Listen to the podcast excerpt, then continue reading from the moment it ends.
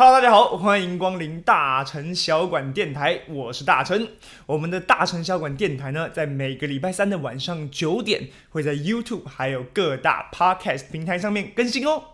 今天呢，我们要来讲的也是一个台湾很常见的美食，甚至呢有一些在地化啊，它就是我们非常为人所知的披萨。那这个披萨呢，其实在台湾吃得到的披萨，包括很多大品牌的这种美式外送披萨之外呢，其实啊也有这种比较正宗的意大利披萨，甚至到很高级的啊，一个披萨要好几百块钱的这种正宗的意大利披萨，那我们在台湾其实都可以吃得到。那其实这各式各样的披萨呢，它的起源呐，其实众说纷纭啊。披萨的原型呢，本来早在古希腊的时候啊，就有人呐会在薄面饼上面撒上洋葱、大蒜和香草这样子的一个组合。那从古希腊到的古罗马时期呢，又有一种民间小吃是用面粉和水揉成圆形的面团，然后呢在烧热的石头上面去做烧烤，然后最后啊再淋上香料以及橄榄油哦，这就跟我们现在的披萨很像喽。那也有人说啊，其实是来自中东的。皮塔啊，皮塔饼这样子的一种饼，因为皮塔跟披萨的发音又很像嘛。那讲到披萨的这个发音啊，其实也是众说纷纭呐。这边我们讲几个比较常见的啊，除了刚刚提到的中东的皮塔。皮塔饼之外呢，在拉丁语里面呢，其实有一个动词叫做 pinza。那这个 pinza 呢，它的过去分词叫做 pinzier。这个 pinzier 呢，就是挤压的意思啊，暗示的呢，就是我们在揉面团的时候啊，去把面团压饼、挤压这样子的动作。那因为 pizza 就变成 pita，就变成 pizza，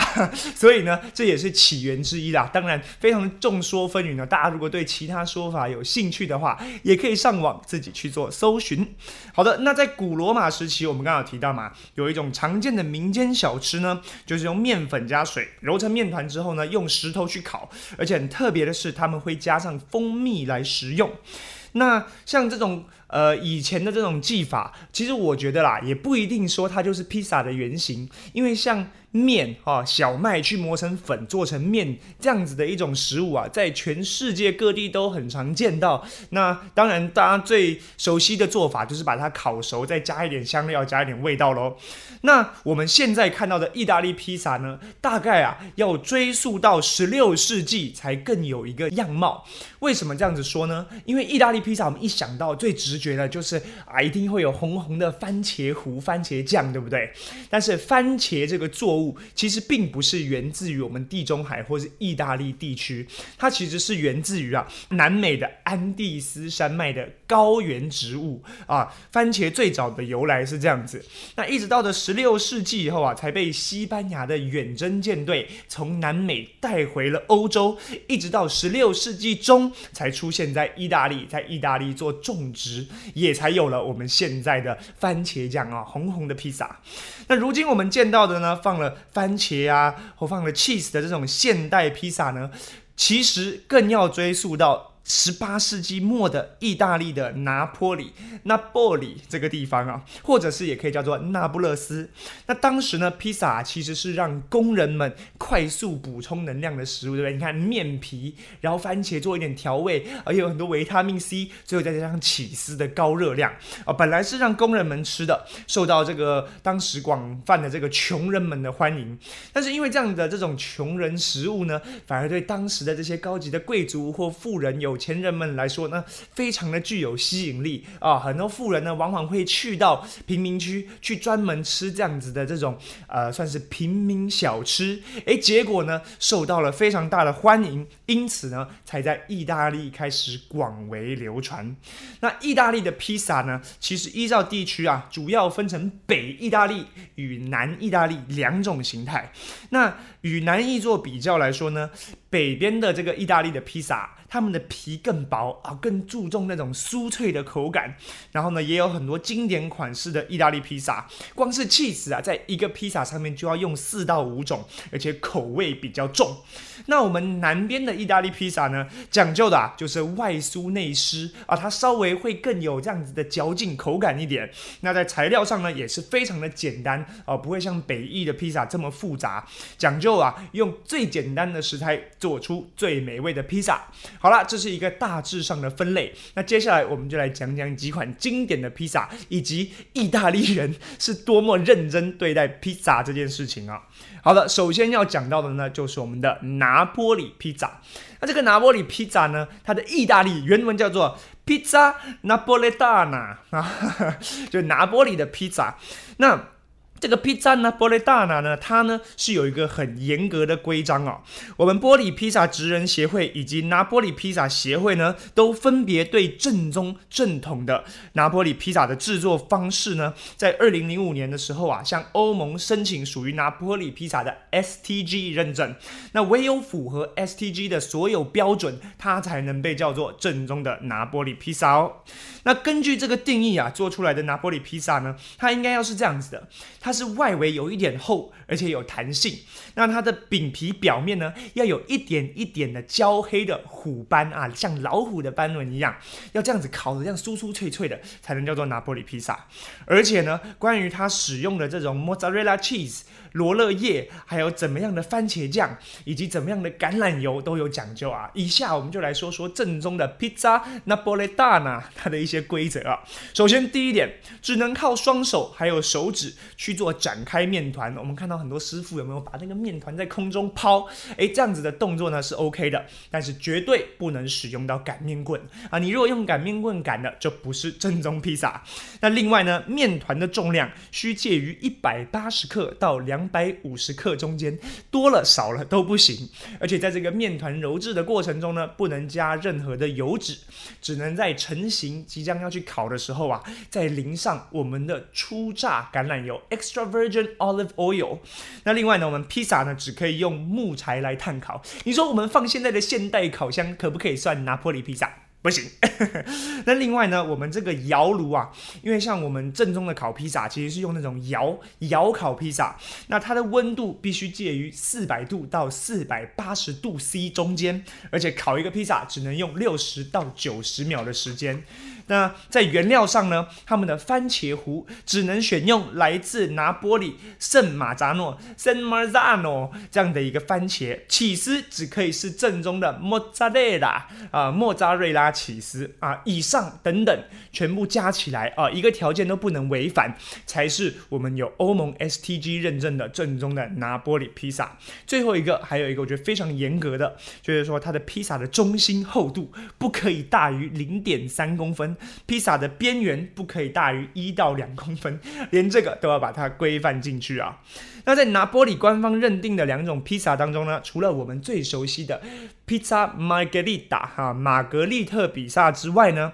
就是啊番茄 Mozzarella cheese 还有罗勒嘛，这个我们很常见的经典款之外，还有另外一个经典披萨也可以被认作是拿玻里披萨，就是我们的水手披萨。那水手披萨感觉上面要有很多海鲜料啊什么，但其实不是啊。水手披萨呢，就是有番茄。奥勒冈叶 （oregano） 还有 garlic，就是我们的大蒜啊，简简单单的材料，但是有很。呃，规范而且很这个纯熟的技法去制作的，才算是拿玻里披萨。我们的披萨呢，在二零一七年的时候呢，也被我们的联合国教科文组织列为世界的无形文化遗产啊。有形文化遗产就可能我们万里长城呐，呃，巴黎铁塔这种看得到的；无形的，就譬如说美食文化，甚至一些手工艺哦，就可以列入这个无形文化遗产。没有想到拿玻里披萨，我们的披萨拿玻里大。拿竟然也是其中之一，因为呢，它的解释是这样子说：这项世代传承的披萨工艺，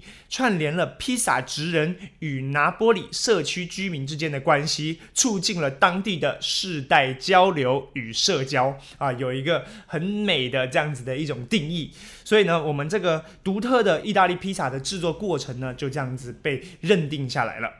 那我们讲到玛格丽塔啊，我们的玛格丽特披萨呢，它其实背后是有一个故事的。为什么这样子的披萨？材料这么的简单，却被叫做玛格丽特披萨呢？传说中啊，在一八八九年的时候，有一个烘焙师啊，为了意大利国王翁贝托一世和他的王后玛格丽特，来制作了三个不同的披萨。那我们的王后呢，最后就选到了这一款，只用了三种原料，也就是我们的番茄糊红色的，还有 mozzarella cheese 白色的，还有罗勒叶绿色的哦，红白绿这三个代表意意大利国旗的颜色，所以呢就选中了这一款披萨，那就以王后的这个名字去命名。那我们的王后呢就叫做 Margherita，也就是我们的玛格丽特，所以这一款披萨就变成非常经典的玛格丽特披萨喽。好了，说完我们意大利的披萨之后呢，我们就来讲讲另外一种，也就是台湾最常吃到的美式披萨。那在一八七零年之后啊，很多意大利人慢慢的移民到了美国去做居住以及生活嘛。那当时呢，这个美国他们有内战，然后因为劳动力的这个短缺，加上美国的高速发展，所以越来越多的意大利移民来到这边。那意大利移民来到美国之后，他们当然会继续做家乡的料理喽。所以披萨呢，在这个时候就出初步的来到了美国。但其实，在一八七零年代那个时候啊，披萨并没有广为流传，主要呢就是。属于这个意大利移民，他们之间呐互相吃的一种食物。那要讲到我们美式披萨，或者说披萨真正成为我们的 American food 啊，成为美国的食物，时间呢要来到我们的第二次世界大战后。因为我们第二次世界大战的时候呢，美国盟军很多人呢被派到意大利去做驻扎。那这些美国大兵有没有 American soldier 来到了意大利之后呢，就吃到了当地的披萨，觉得这种食物真是太美味了。所以在战后啊，这些美国大兵回到美国之后呢，也想要寻。找这种美味的味道，因此呢，就找到了这些意大利的居民。那随着需求的提升，那当然产量也就提升了。所以呢，美国的披萨终于就流传了开来。那此后啊，美国人可以说是改写了披萨的历史，甚至呢是改写了世界对它的认知。意大利的那不勒斯啊，这种比较传统的披萨呢。改变成了美国人的口味，转变成譬如说我们现在看到的啊一些大品牌的这种外送的披萨，那更是根据美国人的个性啊，对于放置的食材还有 cheese 的分量哦，都随心所欲的去做更改。那我们美式的披萨跟意式的披萨最大的差别呢，就在于我们的饼皮。意大利的披萨我们刚好提到啊，中心只能有零点三公分，外围只能一到两公分，都非常的讲究，而且是属于薄皮的。但是美式的披萨呢，讲究的。都是呃偏厚，而且更有嚼劲，厚实到甚至让你觉得像在吃加料的面包了。那一般提供外带外送的这些披萨店呢，大多提供的都是美式披萨，在上面呢会有各式各样的佐料啊，除了最经典的番茄 cheese 加上罗勒叶之外呢，我们现在也可以看到呃各种的，譬如说加入香肠啊，只要是肉类汉堡排啊等等，甚至还出现了加凤梨的披萨，对不对？都可以变成披萨的佐料，这就是我们美式披萨的一种呃经典的形态。那甚至呢，像最近台湾也推出了这个猪血糕香菜披萨，其实我这样想象起来，感觉应该也蛮好吃的。我觉得这就是食植物的演变以及在地化吧。好，那讲到美式披萨，它除了我们刚刚讲到的啊创意无限之外，它其实还是有分门别类的哦。我们要来讲第一种，就是我们的芝加哥披萨，那它叫做 Deep Dish Pizza。为什么叫做 Deep Dish 呢？Deep 就是深的意思，Dish 就是盘子哦，直翻就叫做深盘子披萨。那这个芝加哥披萨呢？他们叫深盘披萨，是因为啊，他们会用铁锅或者是圆形的钢锅来烤我们的披萨。那它烤出来的披萨就会非常的厚，甚至厚到三四公分厚。那它的面包厚实之外呢，中间的馅料啊会塞得非常的满哦，大量的 cheese，大量的馅料，让你吃起来有点像是吃这个面包包裹住的一个浓汤啊，甚至到变成有点这样子的一种感觉。它的 cheese 的分量呢，都会是普通。披萨的好几倍。那除了芝加哥披萨之外啊，还有另外一种叫做加利福尼亚披萨，就是我们的加州披萨，英文叫做 California Style Pizza。那这个 California Style Pizza 呢，它是属于一种比较年轻的披萨品种。那它的最大的特色就是它有很多不一样的这种馅料，不一样的 toppings 啊。那这样的馅料呢，去做各式各样的组合，甚至呢，你可以到店里面说，我想要加 A B C D E 这四种料去组合成我自己的克制化披萨。那包括虾啊、龙须菜啊，甚至做全素全菜的这样的披萨呢，在 California Style Pizza 里面都有出现。所以可以看得出来，到了美国之后呢，把这种很方便啊面皮加上馅料这样的一个组合，不断的去做更新，不断的发扬光大，让我们现代的这个食物美食呢，有更多的这种变化，以及更符合我们现代人的口味。那其实讲到这一整篇下来呢，我觉得最让我有感的就是拿坡里披萨，我们披萨拿破里大拿，它呢做工非常的讲究，那甚至被列为无形的文化遗产嘛，让我不禁觉得，其实我们中华料理当中也有很多做工讲究，而且做工复杂，甚至呢也应该被保留下来的文化遗产。希望呢这些很重要的资产都不要因为这个世代的更迭而流失，但一定要确确实实的保存下来。这也。也就是我们大成小馆的精神之一啦。好的，以上就是我们本期的内容，希望大家会喜欢。我们一样在每周三的晚上九点会在 YouTube 还有 Podcast 平台更新。那我们这集就先这样喽，拜拜。